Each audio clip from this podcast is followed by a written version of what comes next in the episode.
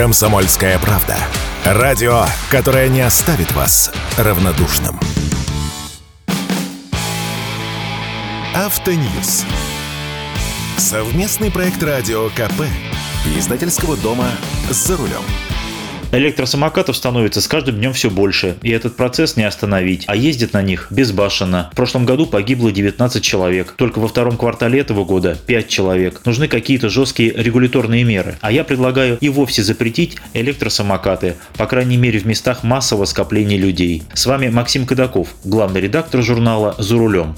На минувшей неделе в Общественной палате Российской Федерации долго обсуждали и даже спорили о том, как регулировать рынок электросамокатов и прочих средств индивидуальной мобильности. Я тоже поучаствовал. Вот краткая стенограмма мнений участников этой встречи. Кикшерин говорит, у нас все четко. Детям электросамоката мы в прокат не даем и все контролируем. Нарушителей штрафуем. Скорость у нас ограничена. И вообще мы идеальные. Не то, что эти частники-самокатчики. Частники-самокатчики возражали. Обманывает вас этот кикшеринг. У них дети катаются, причем катаются по два человека на одном электросамокате, а родители берут самокаты на прокат для своих детей, а ГАИ при этом закрывает глаза.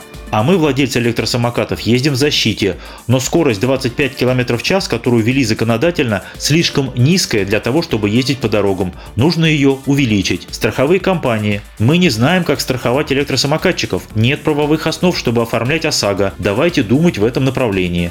Общественники негодовали. ГИБДД не фиксирует аварии с участием электросамокатов на тротуарах, поэтому статистика аварийности еще не самая плохая. ГИБДД отвечала, действительно, электросамокаты теперь считаются транспортными средствами, и все инспекторы должны фиксировать все ДТП, в том числе и на тротуарах. Депутаты, нужно регулировать количество электросамокатов. Например, в Петербурге уже слишком много их, а тротуары узкие. Самокаты мешают пешеходам, надо как-то ограничить их количество.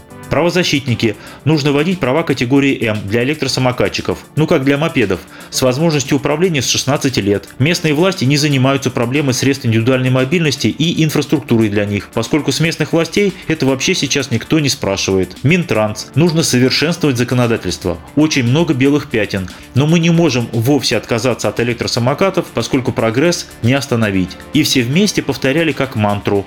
Обязательно нужно развивать электросамокатную инфраструктуру. Спору нет, инфраструктура для электросамокатов нужна, но где регионы возьмут на нее деньги, если они асфальт ровный положить не могут, и если не хватает средств на новые остановки общественного транспорта? Эта инфраструктура наверняка будет создаваться ущемлением тротуаров или проезжей части, а по-другому-то не получится, в городах свободного места нет. И пока мы будем вводить специальные водительские права, электросамокатчиков станет в несколько раз больше, то есть любые правовые изменения по-прежнему не будут поспевать за изменением ситуации. И я предложил запретить электросамокаты, как в крупных городах Китая, и действовать по разрешительной системе. Расставлять знаки там, где можно кататься. Есть знак перед входом в парк, значит можно ехать на электросамокате, а в остальных местах нельзя. Это если мы хотим резко сократить увечья от ДТП, число которых растет в геометрической прогрессии. Об этом, кстати, уже всерьез говорят детские правозащитники. Либо надо договориться, какое количество смертей электросамокатчиков в год нас устраивает, а их число будет явно расти. И на основе этой нормы постепенно совершенствовать правила, вводить отдельную категорию водительских прав, ОСАГО и все прочее, пока народ бьется и калечится. Конечно, никто электросамокаты не запретит. Не только потому, что это прогресс, но и потому, что многие заинтересованы в регулировании этой большой армии транспортных средств. Ведь их можно сертифицировать, на них можно вешать номера, потом пришивать геотрекеры, чтобы принудительно снижать скорость в местах массового скопления людей. А пользователи, конечно, будут эти геотрекеры разлочивать. Затем ведут ежегодный техосмотр, а еще можно ввести ОСАГО, возрастной ценз, организовать платные парковки для электросамокатов, можно вводить штрафные санкции в КОАП за быструю езду по тротуарам